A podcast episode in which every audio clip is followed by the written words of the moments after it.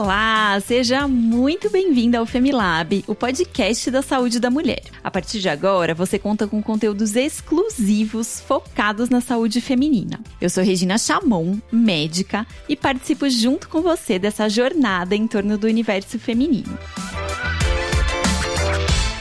E você já segue as redes sociais do Femi? Nós sempre compartilhamos dicas de saúde e outros conteúdos relacionados ao universo feminino. O nosso Instagram é o Femilab e o Facebook é Femilaboratório da Mulher.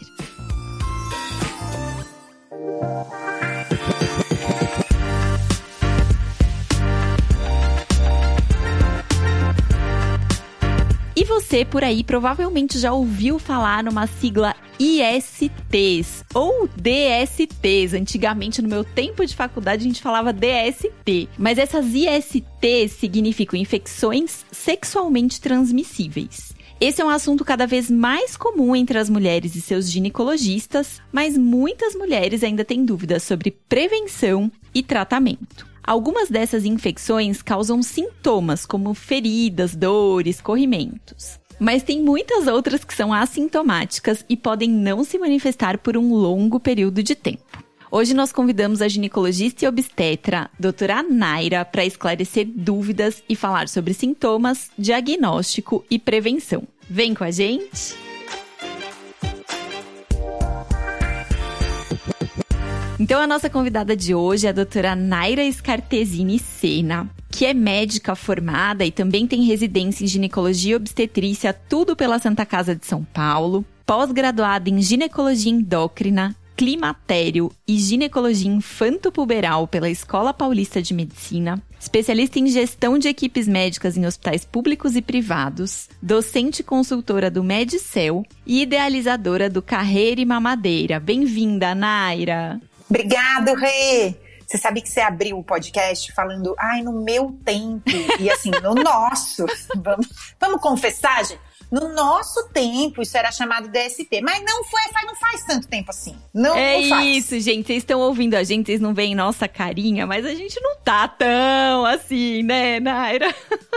Não, a gente tá conservada. Mas o termo de IST é muito mais adequado, porque uhum. DST era doença sexualmente transmissível. Um negócio meio pesado, né? Coisa meio dark.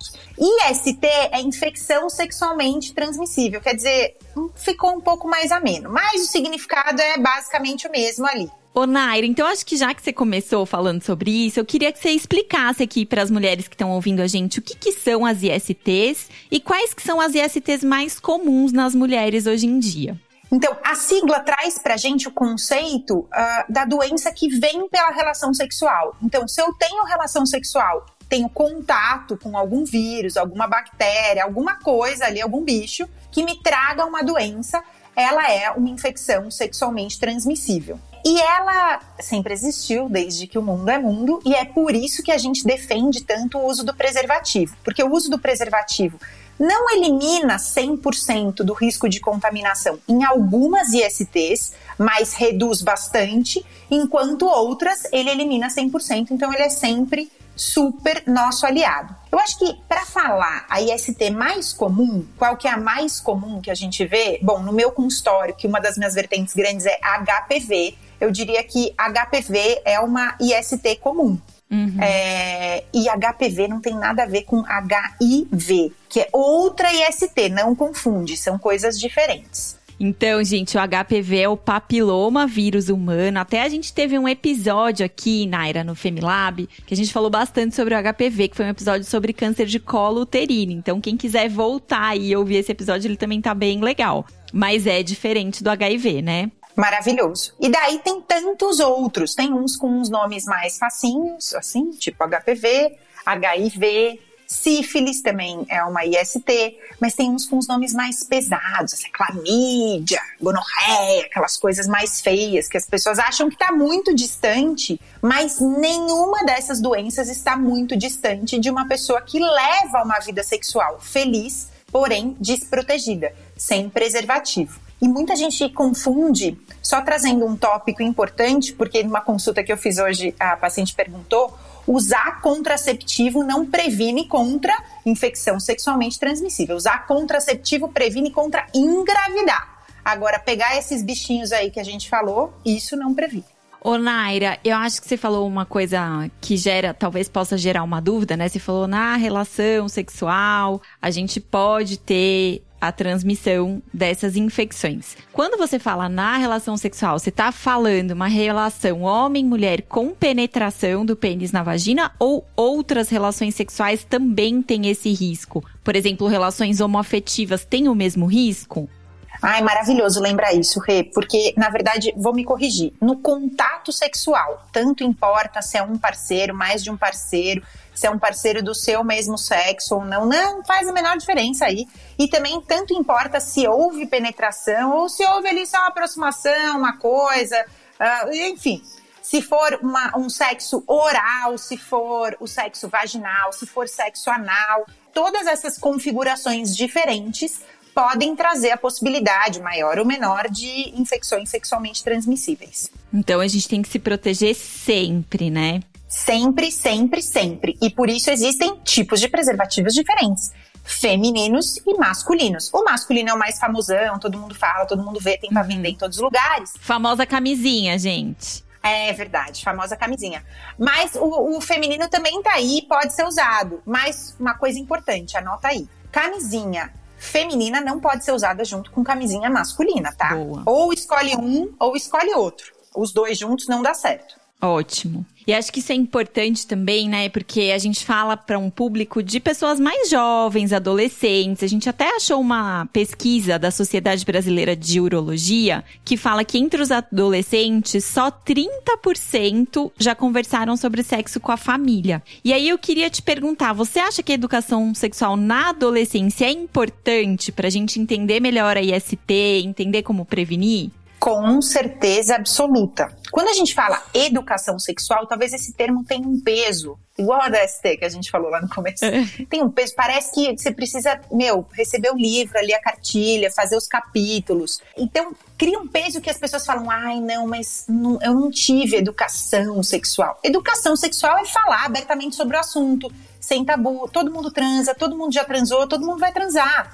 Não é falar sobre isso que induz a pessoa a. Não, falar sobre isso faz com que a pessoa siga esse caminho sexual com mais naturalidade, com menos tabu, com menos impedimentos e com mais alegria. Não precisa de cartilha, não precisa sentar para falar no almoço de domingo. É só tratar o assunto. Se o assunto for levado com leveza em casa, pelos pais, pelos primos, pelos tios, isso vai ser levado com leveza pelo adolescente e, e ela ou ele vão se sentir confortáveis para chegar em casa e falar assim: eu vi um negócio, eu não sei, eu queria entender melhor, me fala aqui sobre esse tema. Pronto, conversa leve. Isso é educação sexual na minha, no meu entendimento. Perfeito. Você não precisa de grandes cartilhas, de uhum. grandes roteiros, né? Sim. Vamos falar sobre o assunto. Sim, sim, sim. E aí, Naira, eu queria te perguntar, assim, só pra gente ter uma ideia. Eu sei que essas infecções podem dar sintomas muito diferentes ou nem dar sintomas, mas o que, que eu preciso estar tá alerta, assim, para eu pensar que isso pode ser uma infecção sexualmente transmissível? O que, que seria comum de sintoma? Bom, a gente tem duas vertentes aqui nessa resposta. O que eu posso perceber de sintomas ou o que eu posso entender como meu comportamento e só por eu me comportar assim, eu já tenho um risco maior. Uhum. Então, se eu não uso preservativo, se eu transo bastante com pessoas diferentes, a chance de eu ser exposta. O problema não é transar com pessoas diferentes e muitas. Não, o problema é que quanto mais gente, sem preservativo, sem camisinha, uhum. mais chance eu tenho. Uhum. É matemática. Uhum. Então, se eu tenho esse comportamento, eu já tenho que ter atenção, eu já tenho que procurar assistência médica e conversar sobre esse comportamento. Tipo, olha tudo bem, até quero mudar meu comportamento, mas até agora é assim, o que, que eu posso fazer para rastrear? Uhum. Agora, se eu não necessariamente tenho esse comportamento, mas noto alguma mudança da região genital, hum. quais são elas, a gente já vai falar, daí eu preciso procurar ajuda. Lembrando, a Rê falou aqui, nem todo IST tem sintoma, hein? Tem IST que não tem sintoma. Sim. Só antes de você falar dos sintomas, né? Você falou que quando a gente tem uma quantidade maior de parceiros, o nosso risco aumenta da gente se expor a um vírus ou uma bactéria. Mas se eu tiver um parceiro ou uma parceira só, um parceiro fixo, né? E, e eu tô ali numa relação já prolongada, isso quer dizer que a minha chance de ter uma infecção sexualmente transmissível é zero? Claro que não. Primeiro que a gente não põe a mão no fogo por ninguém nessa vida. Segundo que não tem como você assegurar que essa pessoa que pode ser um parceiro fixo mais recente também não carregue alguma coisa que ele mesmo não saiba. Então não necessariamente a IST vem envolvida num, num, roteiro de traição e problemas de relacionamento. Não, às vezes você conheceu uma pessoa super legal, que te trata super bem, que vocês estão cultivando esse relacionamento monogâmico, mas que ela carrega alguma coisa que ela não sabia e ela uhum. vai descobrir tempos depois e você já foi exposta a essa coisa. Porque às vezes a pessoa tá assintomática, né? Eu acho que a gente tem muito no imaginário hoje ainda essa coisa da infecção sexualmente transmissível tá relacionada à traição, né? E é importante a gente dizer que não, mas que ela pode acontecer em casais monogâmicos também, né? Com certeza. Boa, e aí, bom, tem gente que é assintomático, você já falou, e tem gente que tem sintoma. Então, quais seriam essas coisas que a gente precisa observar na gente mesmo? A gente pode observar corrimentos diferentes, com odores diferentes, porque secreção vaginal fisiológica é uma coisa, quer dizer, eu vou ter sempre uma secreçãozinha saindo da minha vagina, ela não tem cheiro, ela não dói, não coça, ela tá lá para lubrificar e cuidar da região. E ela é normal. é normal. Boa. Uhum. Tá. Agora, se isso se torna um corrimento, o volume aumenta, uhum. a cor muda, o sintoma aparece, quer dizer, a coceira, a dor, o cheiro, daí isso pode ser um sintoma de ST. Pode ser, tá? Aqui a gente não tá dando diagnóstico, Sim. a gente tá só in, indicando o que pode ser. Se eu notei o surgimento de uma verruga na região genital, putz, tá diferente. Aqui tem uma verruga, uma dobrinha, uma, uma coisa feridinha. meio dura, meio estranha, hum. uma ferida, uma úlcera, um machucado. Poxa, parece aqui que eu fiquei coçando e fez aquelas feridinhas de picada de bicho. Tudo isso pode ser relacionado à infecção sexualmente transmissível. E a gente também falou, por exemplo, do HIV, que uhum. é uma uhum. infecção sexualmente transmissível e que não vai trazer sintomas genitais, que uhum. a gente está uhum. pensando aqui no sintoma genital. Mas o HIV é uma síndrome de imunodeficiência, então ela vai te gerar uma fragilidade imunológica, nada a ver necessariamente com o genital. Então, atenção à sua saúde. Se você viu alguma coisa diferente, você notou, você está notando alguma coisa que não estava no padrão, procura auxílio médico, essa investigação vai ser feita, e se não for óbvio chegar, porque ah, não é um sintoma genital, em algum momento fazendo a investigação direitinho, a gente consegue essa resposta. Sim, acho que aí a gente fala muito sobre os exames de rotina, né? Nossa visita aí, de repente, anual ao médico. E é nesse momento que acaba identificando coisas que são assintomáticas, mas que a gente já tá ali, uma infecção que já tá ali latente no nosso corpo. Então é super importante essas visitas periódicas no serviço de saúde. E essas visitas são importantes porque se a gente vai fazer os exames de rotina, eu não preciso ter o tabu de, ah, não, mas esse, esse teste de sífilis eu não preciso fazer. não, não preciso fazer isso, não. É obrigação da médica te perguntar: olha, eu vou pedir, tudo bem? É uhum. É nossa obrigação, eu tô te pedindo uma coisa, você precisa estar de acordo comigo. Sim. Mas não é porque eu tô suspeitando que você tenha sífilis necessariamente. É porque o ideal seria que todo mundo, uma vez por ano, fizesse as sorologias de algumas doenças. Que uhum. ter o diagnóstico o quanto antes mudam o padrão da evolução da doença pelo tratamento. Com certeza. E falando um pouquinho aqui, acho que a gente falou um pouco de prevenção, né, Naira? Você falou do uso da camisinha, do comportamento em relação à questão de números de, de parcerias sexuais. Tem mais alguma coisa que a gente pode pensar no sentido de prevenir essas infecções? Com certeza. Se a gente falou que uma das mais frequentes, que é comum na minha vivência do consultório, uh, e que tem aí podcast para vocês ouvirem sobre isso, que é o HPV.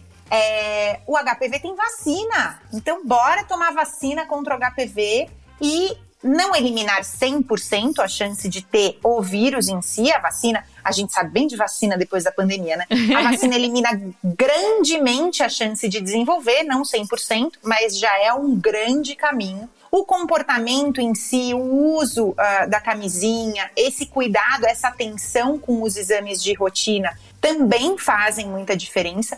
E o entendimento do meu risco, do meu corpo. Então, ah, poxa, o que, que eu vou optar por fazer na relação, né? Uhum. Essa exposição, eu tô ciente de que, de que existe uma exposição, eu tô de acordo, eu tô bem com isso, beleza, então tá tudo bem.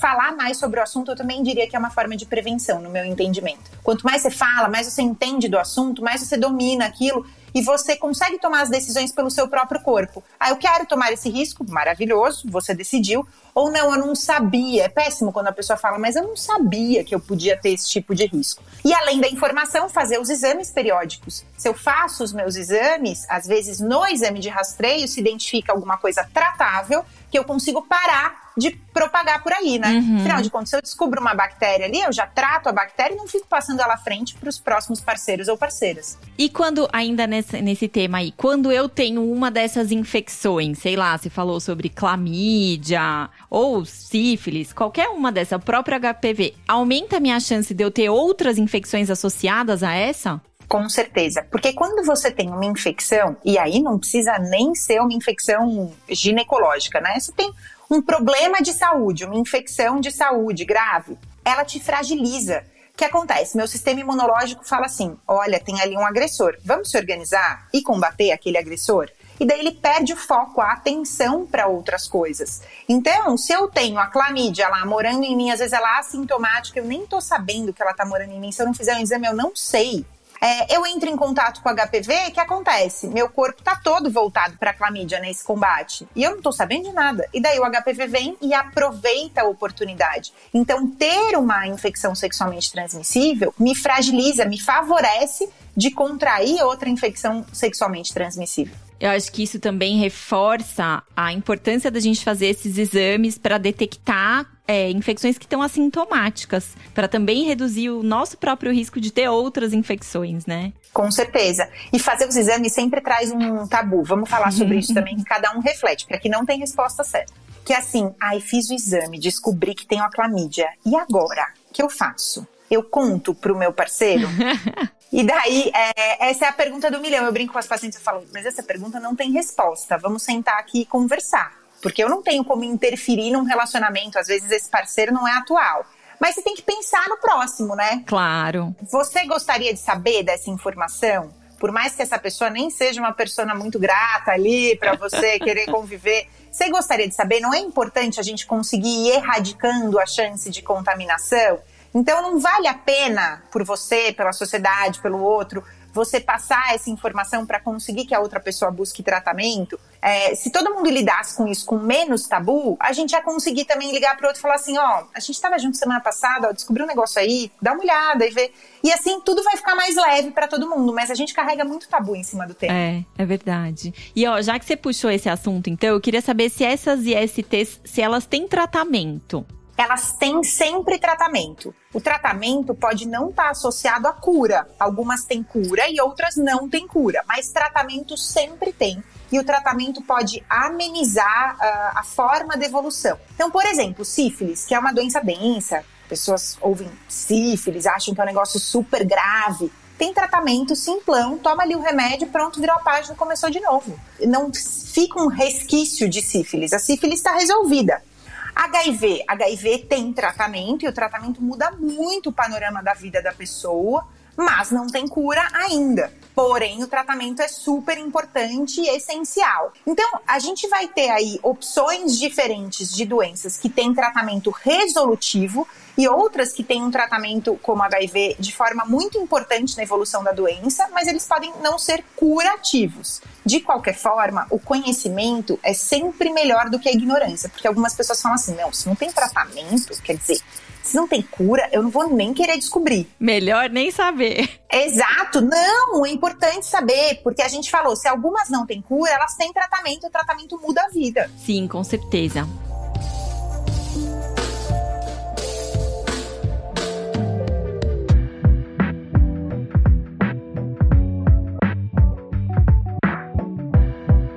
Ô Naira, ó, eu queria fazer um mitos e fatos com você, porque a gente sabe que esse tema é um tema que gera muita fake news, muita informação enganosa por aí ou não muito precisa. Então eu queria fazer um bate-bola assim de um mitos e fatos. Bora? Bora. Então vamos lá. Ó. Ó, gente, só pra vocês se programarem aí, tem coisas que a gente já falou, mas que são tão importantes que vão valer como um reforço aqui, tá? Então, se eu estiver perguntando de novo, fiquem atentas porque é importantíssimo. Vamos lá. A mulher só pega uma IST se houver penetração e ejaculação dentro da vagina? Isso é mito. Você não precisa de penetração e nem de ejaculação para pegar uma IST o contato sexual, como a gente falou lá no começo, é o que pode trazer a IST, independente de se penetrou, se não penetrou, se é do mesmo sexo, de sexo diferente. O contato sexual pode trazer a IST. Boa. Então vamos para a próxima. O preservativo, a camisinha masculina, previne todas as ISTs? Tanto o preservativo masculino quanto o feminino, eles não previnem 100% das infecções sexualmente transmissíveis.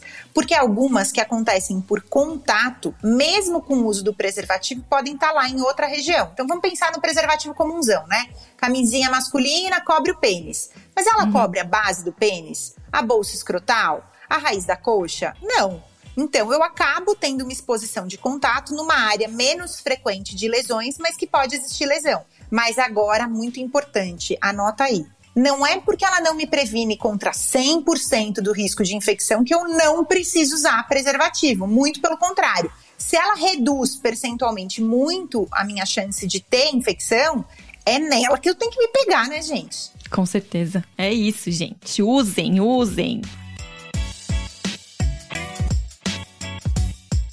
Bom, vamos um próximo aqui. Mulheres grávidas com alguma IST transmitem a infecção para o bebê?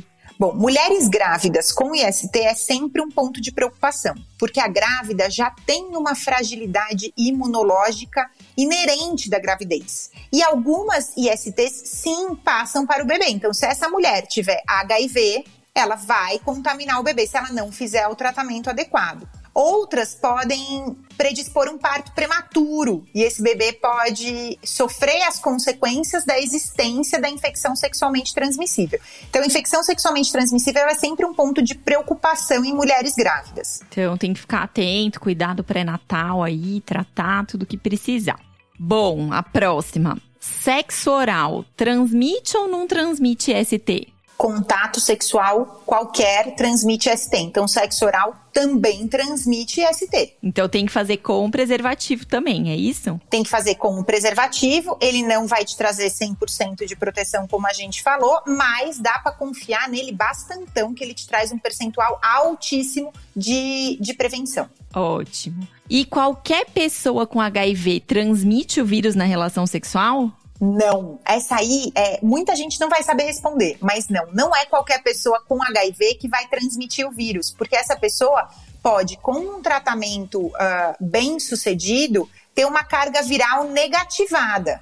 Mas para, gente. A gente está falando em linha geral. Quando você vê a pessoa, você não sabe. Carga viral. Ai, deixa eu ver aqui seu papel da carga viral. Não existe isso vai viver a vida feliz, já leva as camisinhas tudo e transa com camisinha. Que bom que o, que o tratamento chegou a um ponto de poder proteger as pessoas nesse sentido, mas isso é um refinamento para casais monogâmicos que pensam em ter filhos. Daí é, um, é uma orientação totalmente do profissional que faz o acompanhamento, do infectologista que faz o acompanhamento daquele casal onde uma pessoa tem HIV. Então, não confia nisso, tá? Usa camisinha. E acho que você falou muitas vezes também, né, a prevenção de outras ISTs que não só o HIV. Então, acho que não é porque tem HIV que não tem chance de ter outras. Então, sempre usar.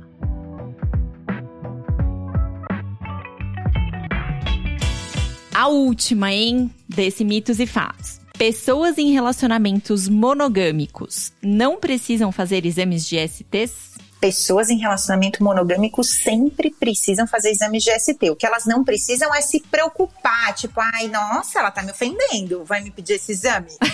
Gente, é nossa obrigação propagar informação. Eu não tô duvidando do seu marido, da sua esposa, do seu parceiro, da sua parceira, mas eu acho importante zelar pela sua saúde, entendeu? Boa, muito bom. Ô Naira, a gente recebe aqui no nosso programa também algumas dúvidas dos nossos ouvintes. E para esse episódio a gente recebeu duas perguntas nas nossas redes sociais. A primeira foi da Janaína Castro e ela perguntou: "Como posso me prevenir contra o HPV? Qualquer pessoa pode tomar vacina?" Bom, as vacinas sofrem regulamentações da Anvisa, mas vamos falar aí da experiência mundial da vacina do HPV. Aqui no Brasil, a gente tem disponível dois tipos de vacina contra HPV. A vacina bivalente, que protege contra os tipos 16 e 18. Tipo 16 e 18 é porque HP, vacina contra HPV tem que focar em subtipos do vírus. Não é só o HPV. HPV é tipo Minion, sabe do desenho? Que você vê um monte. Eles são tudo meio parecidinho, mas um é mais baixinho, outro é mais altinho, um tem um olho, outro tem dois.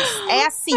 Então, eles têm números, um número para cada um. Então, os tipos 16 e 18 são os grandes causadores aí de 80% dos cânceres de colo de útero. Por isso, a primeira vacina que entrou no mercado era bivalente. Depois, surgiu a quadrivalente. Ela colocou ali junto dois subtipos de vírus que causavam mais verrugas. Então, quando a gente toma a vacina contra o HPV, ela não vai prevenir contra todos os minions, mas ela previne contra os minions mais importantes, mais prevalentes e mais agressivos. Todo mundo pode tomar vacina? Depende. Pelo SUS, não. O SUS tem critérios específicos da gratuidade da vacina para um público específico. Não vou tomar a vacina pelo SUS. Todo mundo pode tomar? Bom, segundo a Anvisa, a vacina é licenciada para mulheres, se eu não me engano, abaixo de 42 anos de idade. É, e homens também. Mas no hemisfério norte, essa vacina já é usada para pacientes, homens e mulheres, acima dessa idade. Por N critérios, porque você tem aí uma entrada na, na vida sexual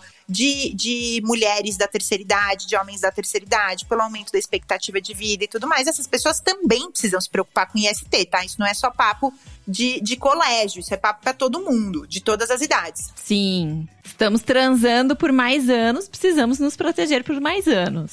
Exatamente. Então, já existe muita experiência uh, sobre o uso da vacina de HPV, além dessa faixa de licenciamento no Brasil. É, então, ela não é só restrita essa faixa. Vale conversar com a sua ginecologista. Olha, eu tenho tantos anos, eu quero tomar, qual que é meu cenário e tudo mais. Ótimo, perfeito, muito bom. E a última pergunta foi da Rafaela, e ela quer saber: toda pessoa com HIV terá AIDS? Qual que é a diferença entre os dois? Ah, maravilhoso. HIV é o nome do vírus. Então, quando eu entro em contato com o vírus, eu contraio o vírus HIV. AIDS é a manifestação da doença do vírus. Então, eu posso ter o vírus e ter um tratamento eficaz que mantém essa carga viral muito baixa ou negativada, e dessa forma eu não manifesto a doença por muito tempo. Ah, ou pela vida toda. Eu posso ter HIV e morrer de outra causa, eu posso ser atropelado na rua, posso ter outro, outra causa, mortes que não a AIDS propriamente. Mas, uh, com o evoluir da doença, com a falha do tratamento, com a ausência do tratamento, daí sim, tendo HIV, eu posso manifestar AIDS, que é a própria síndrome da imunodeficiência, é, que daí vem com a fragilidade daquele indivíduo, com a facilidade dele ter outras doenças, com a perda de peso, com N complicações. Uhum. O que a gente conhece mais, assim, né? Eu acho que quando vem no imaginário das pessoas alguém com, com AIDS, é essa síndrome mais manifesta, né? A gente não pensa na pessoa contaminada pelo HIV sem ter nenhuma manifestação. E você sabe que essa temática é muito legal de falar, porque como a gente já entregou nossa idade no começo do podcast, e a gente falou que na nossa época de faculdade a gente falava DST e não IST, mas a gente tá aqui, jovem, maravilhosa, depois vocês entram na rede social e vêm lá, tá tudo bem. Na nossa época, vai poder confirmar, a, o, o assunto do HIV era muito pesado. E como o tratamento era bem pouco evoluído, a gente tinha medo, as pessoas tinham medo da doença. E, e, era assunto de almoço de domingo, porque tinham os famosos que levavam esse tema. Uhum. Ai, nossa, aquele cantor tá com HIV. Ai, aquele ator tá com HIV. Você falava, é. nossa, mas olha como tá mal, mas como emagreceu. Hoje em dia não é mais assim. E daí o que acontece? Lá atrás a gente tinha medo. As gerações que vieram foram perdendo essa referência. E com isso, perdendo o medo. É bom não ter medo, mas a gente precisa ter noção e falar sobre o assunto. E parou-se de uhum. falar sobre o assunto por um tempo, porque a coisa pareceu tranquila, entendeu? Entendeu? Mas ela não é tão tranquila assim como a gente imagina se o tratamento não é feito de forma correta. Então, por isso a importância desse podcast, de tantos outros a, outras oportunidades de falar sobre, sobre ISTs, para a gente trazer à tona de volta o assunto do HIV e da AIDS, não com foco de medo, mas de conhecimento, de saber que isso já foi diferente. Sim, com certeza. Perfeito, muito bom.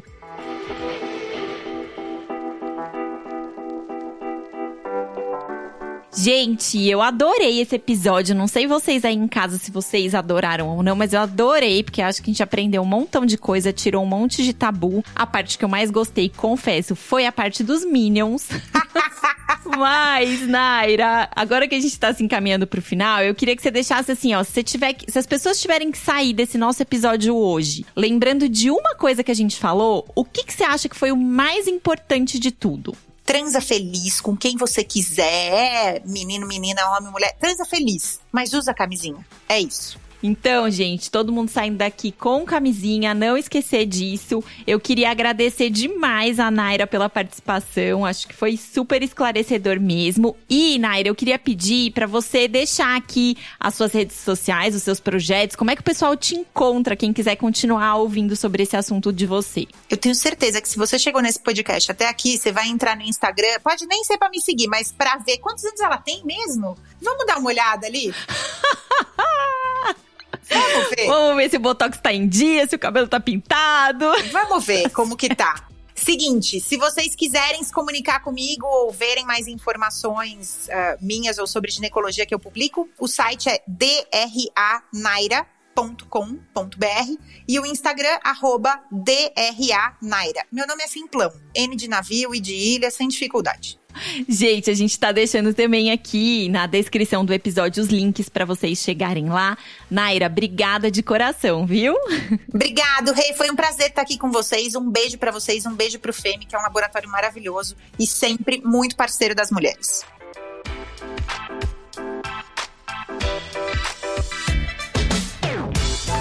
E você aí que tá ouvindo a gente, se você gostou do nosso conteúdo, se você lembrou de alguém que precisa ouvir esse episódio, compartilha nas suas redes, manda no seu grupo de WhatsApp para que a gente possa levar essas informações e o cuidado com a saúde das mulheres adiante. Você também pode mandar aqui pra gente suas dúvidas, suas sugestões de próximos episódios do Femilab através do e-mail femilab@laboratoriodamulher.com.br, lembrando que esse Femi é com dois M's. Muito obrigada pela sua participação e até o próximo episódio do Femilab, o podcast da saúde da mulher.